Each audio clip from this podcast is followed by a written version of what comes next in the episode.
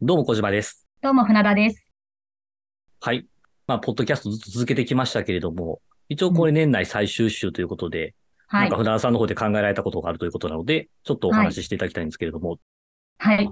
と、もう残り今年もあと4日となりまして、早い。早い、早いもので、はいもう年末ですね、すっかり。そうですね。はい。なんで今日はあの、働く人の立ち話っていう番組名ではあるんですけど、ちょっと今日は本当に年末だし、もうね、仕事納めの方も多いと思うので、はい。ちょっとゆるくいきたいと思いまして。や った。はい。今日は、あの、もう、汗かかず、あの、やった。頭フル回転じゃなく、ゆる企画でいきましょうや。った。ゆるくやっていいんですね、今日は。やりましょう助。かり ます。なんで今日はもう2022年、あと少しで終わりますが、はい。あの、なんで私と小島さん、それぞれの2022年の個人的ニュースうん。をなる今ほど。日はテーマにしたいと思います。わかりました。はい。世の中的にはね、いつもこう、うん今年の重大ニュースとかで、まあ結構今年はね、いろんな出来事があったんでね、うん割と重たい目の話が多いんだと思うんですけど、うん僕ららしくちょっとゆるーく、はいもう、ゆるゆるです。ゆるゆるでいけるのわ。かりました じゃあ、はゆるゆるでいきましょはい。う。じゃあ、えっと、先にじゃあ、船田さんのそうですね。ニュースを聞いてもいいでしょうか。あの、二つばかしあるんですけど、ほう。じゃあ、お願いしあまのす。、ほんとゆるいですよ。はい。あのまず一つははい、うち、あの、実家、猫飼ってるんですけど、はい。その猫が今年9匹になりました。 9匹 はい。一気にプラス3になって、今あ9ー匹いるんですよ。すごいですね。私生まれた時、生まれる前からずっと動物は何かしらいて、うんうん。で、猫、犬とか鳥とかいろいろいたんですけど、今、今は猫だけなんですけど、はい。まあ、ずっとこう、6匹飼ってたんですね。あ、それでも多いですね。そうなんですよごいな。うん。で、なぜプラス3かというと、はい。もう母が、あの、近所にいる、こう、野良猫ちゃんまでこう、お世話をしていて、ああ、なるほど。うんまあね、あの、10年ぐらい、その近所の猫ちゃんにも、こう、朝晩ご飯をあげに行って、うんうん。捕まえて、結構虚勢手術とかもちゃんとしこっちで費用を負担してやってたんですよね。これ以上増えないようにって。うん。あの、で、そこの猫ちゃんにご飯をあげてたところが、ちょっと使ってない工場だったんですけど、はい。はい、なんですけど、もうそこの工場をまた別の人に貸すから、ちちょっとあの、猫ちゃんにご飯あげるのを遠慮してもらえませんかっていうふうに言われて、ああ、なるほど。そう、なんで、どうしようかって話をしていてう、ん。もうね、やっぱ猫ちゃんもそこに居場所がなくなっちゃうと、ね、今度ね、また、あの、どこに、この寒い冬にどこに行っちゃうんだろうってなって、うん意を消して、もうこれ以上ちょっと家の中には、部屋の中には入れるの難しかったんで、うん。あの、うちの車庫があるんですけど、あ、なるほど。車庫に猫ハウスを作って、猫ハウス。その中に な連れるてきほたんでどす。ね。捕獲して。ええ近所の大工さんに無理言って、もうはあ端材でいいから作ってほしいって言って、で、したら結構早めに頑張って作ってくださって、で、今その中にいるんですけど、なるほど。なまあ、ゆくゆくはね、ここがお家だよって慣れてきたら、うちゃんとこう自由に出入りできるようにはしたいんですけど、今はちょっと慣れるまではその中にいるんですけどね。なるほど。猫ハウス自体はちょっと興味ありますけどね。 人間もね、本当一人は寝られるぐらいの広さなんで、すごいですね。なんかね、船田さんが僕猫好きだっていうのは、その、うんノートを始められた時のあプロあ、フィールで知ったんですけど、そうですね、書いてありますね。はい。それはじゃあ、あの、船田家としての、なんかそうなんで血す筋なんですか多分母がうん。もう生き物大好きなんで、なるほど。に猫に限らず、あの虫は絶対殺生しないし、虫すらも。ほうほだからもう本当に生まれた時からずっとそういう環境だったので、うなるほど。うん。もうでもまさか9匹飼うことになるとはっていう。そうですね。9匹って、まあ、僕も義理の姉が猫ちゃん飼ってるんですけど、うんまあ、それでもやっぱりまあ、場所がそんなに大き広くないっていうのもありますけど、多分2匹ぐらいだったと思うので、それでもなんかこう、ニャーニャーこう、まあ、僕嫌いじゃないので、うん。いいなと思ってましたけど、9匹とこう、どう戯れていいかは僕はちょっとわかりません。もうね、でも癒しでしかないんですけど、うん うん。たまにこう、夜、夜中に猫の運動会が始まることはありますね。 ああ、なるほどね。うん。僕実は、今はまあ違うんですけど、ちょっと前まで東京都の江戸川区に住んでいて、結構江戸川区っていうのは、いいのかわかりませんけど、猫ちゃん結構いらっしゃ、いらっしゃいまして。 いらっしゃるんですね。いらっしゃって、あのね、うん結構あの、マンションのところに、僕一階に住んでたので、猫ちゃんがベランダにこう来たりとかして、まあちょっとね、そこでこう、何かやっしちゃうと問題になるから、あの、中の様子をじっと伺ってる猫ちゃんをこっちもじっと伺うみたいな感じでコミュニケーションを取っておたんですけ互いど。伺う。うん。 でも、あの、よく夜とかね、コンビニとか行くと、あの、猫の集会してて、あ、集会してるなとか思って、まあそういうちょっとなんか、猫好きにはたまらない街、江戸川区みたいなかわいいね側面がありました。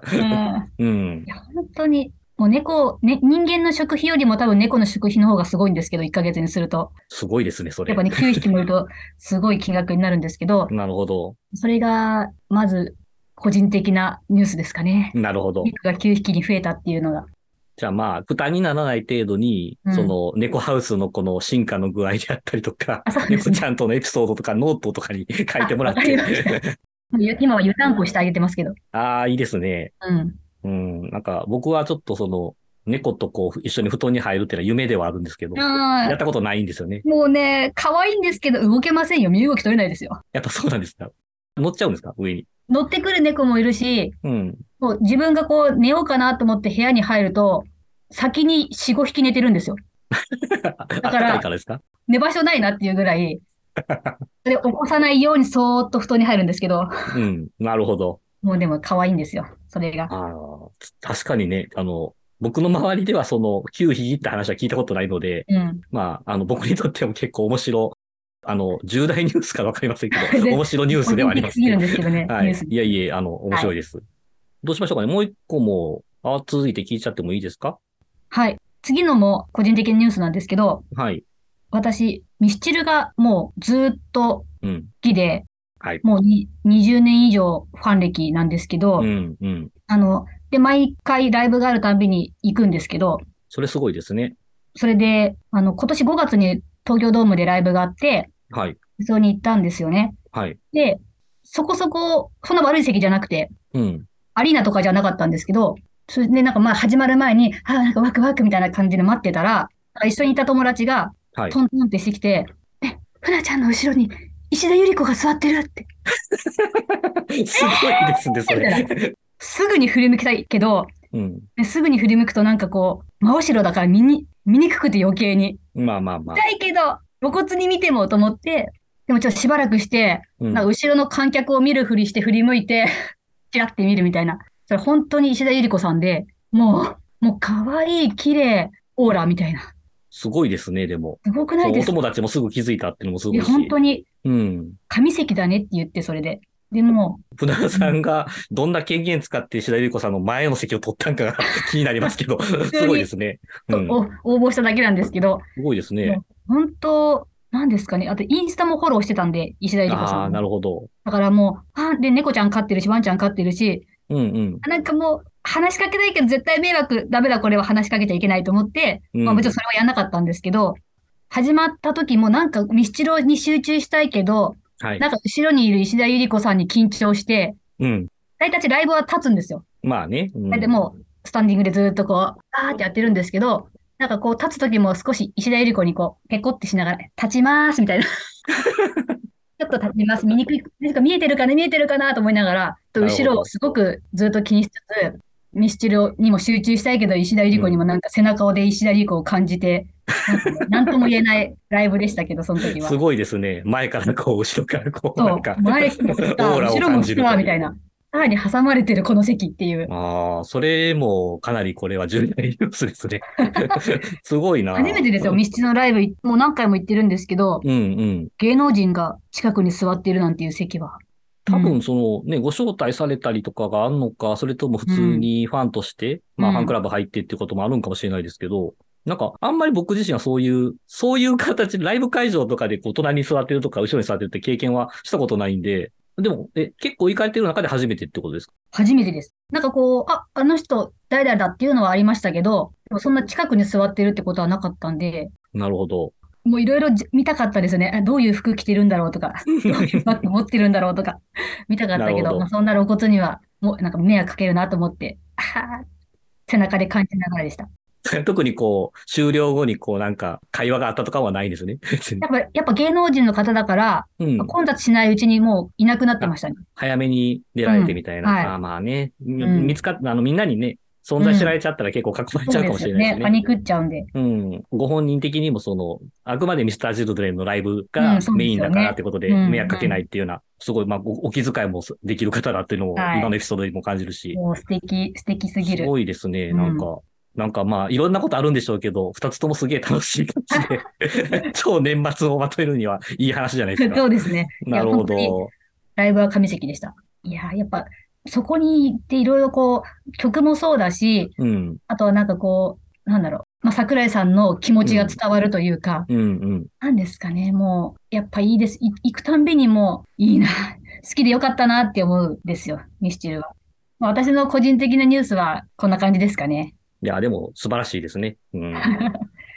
小島さんはどうでしたかはい。まあ僕もニュースってなるとね、もちろんその仕事からプライベートからいろんな、なんだろう、ジャンルで今年記憶に残ることってあるんですけど、こういうやっぱり今、もうポッドキャストですけど、配信とかっていうところでいくと、何度か触れていることですけど、ノートを2021年の11月から始めて、今12月なので、まあ、1年以上続けてるんですけど、うん、すごまあ、。いやっぱり、あ、まあ、いや、あの、毎日更新とかじゃないから、あの、うん大したことないですっていうのをちょっと書いたばっかりなんですけど、 まあ、なんとなく続けてて、なんだかんだ、その、どこまでその、自分の書いてることが良かったのかわかりませんけど、日経新聞のその、コメモみたいなところに採用されたりとか、まあ、うん一回だけですけど、注目記事に選ばれて、それが全然ね、ビジネスに関係ない、僕のキャンプ遍歴みたいな 記事だったんで、あの、ああ、 全然、まあ、もうちょっと、もうちょっと仕事っぽいことで選ばれたかったなとか思いながらも、まあ、楽しければいいかなとか思ったんですけど、やっぱりこう、評価っていうほどの話ではないかもしれないけど、人からリアクションもらえることの喜びっていうのを、まあ、改めて感じたし、うん、まあ別にこれで僕1円も儲かってないんだけど、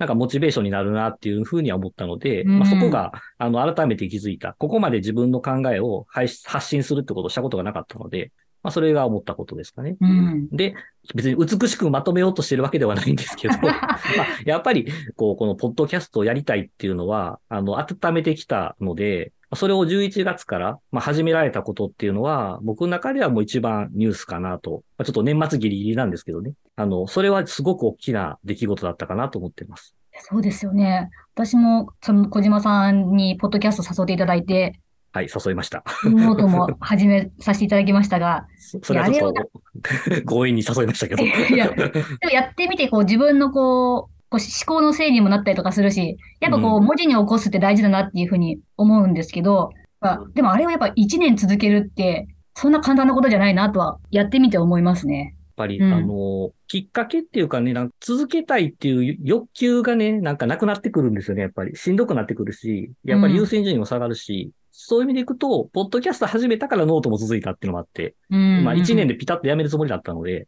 うん、だからなんか、つい最近の記事にも書いたんですけど、そこが大きかったかなって思ってます。あの、実はですね、その、まあ、ポッドキャストを始めたことが上がるかっていう時に、やりたかったことをやれたっていうのも大きいんですけど、なんでしょうね。誰かにオファーをして、それを受けてもらうっていう経験ってあんまりなかったというか、多う分ん、初めてかな、ある意味では。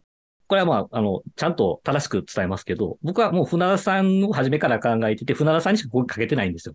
ありがとうござあいのます。共演する、してくださいっていうのを、うんあの、僕がこれ100人ぐらいに言っといて、おオーディションして、うなさんをを見つけてきたわけではなくて ですね。あの、ややりたいと思った時に船田さんを思い浮かべて船田さんに声かけて、まあ、断られたらまた考えようかなって思ってたぐらいの感じだったので、でも光栄です。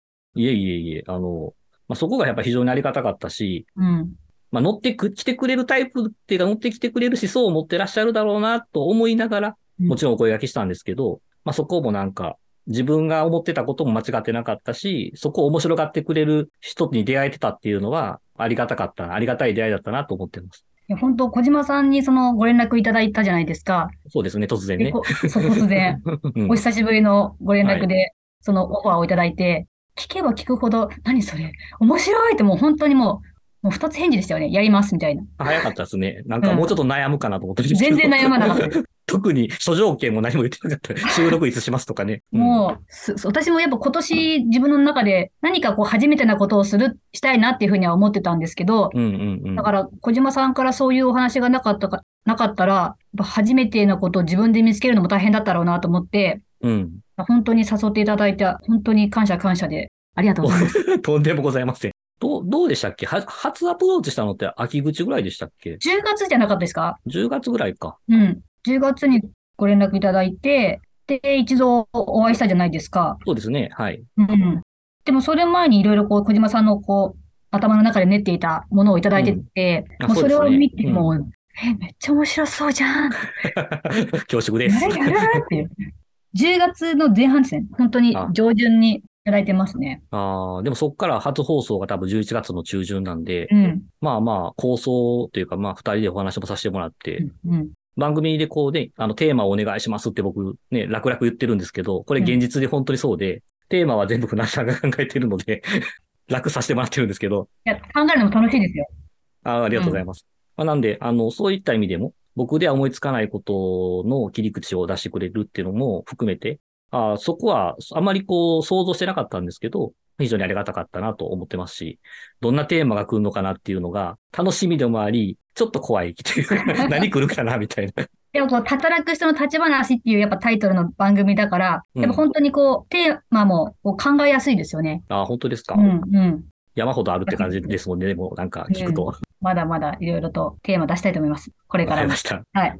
そんな感じですね。僕のやっぱりその、自分の考えを今までっていうのは、こういうコンサルっていう仕事をしているから余計なんですけど、目の前にいるお客さんというかクライアントさんにあの考えを伝えるっていうことを、目の見える範囲に伝えることっていうのが仕事だったんですけど、まあ、それを少しちょっと広げてみたら何が起きるのかなっていうことに、まあチャレンジっていうとそこまでの大きな話ではないんですけど、そこができたことがやっぱ大きくて。で、うんあとは結構自分のことを悲観的にノートにも書いてるんですけど、まあ、ボソボソじゃ喋りの、もう関西の変なおじさんなので、 あの、そこにこうね、花を添えてくれてる小田さんっていうのが大きいので。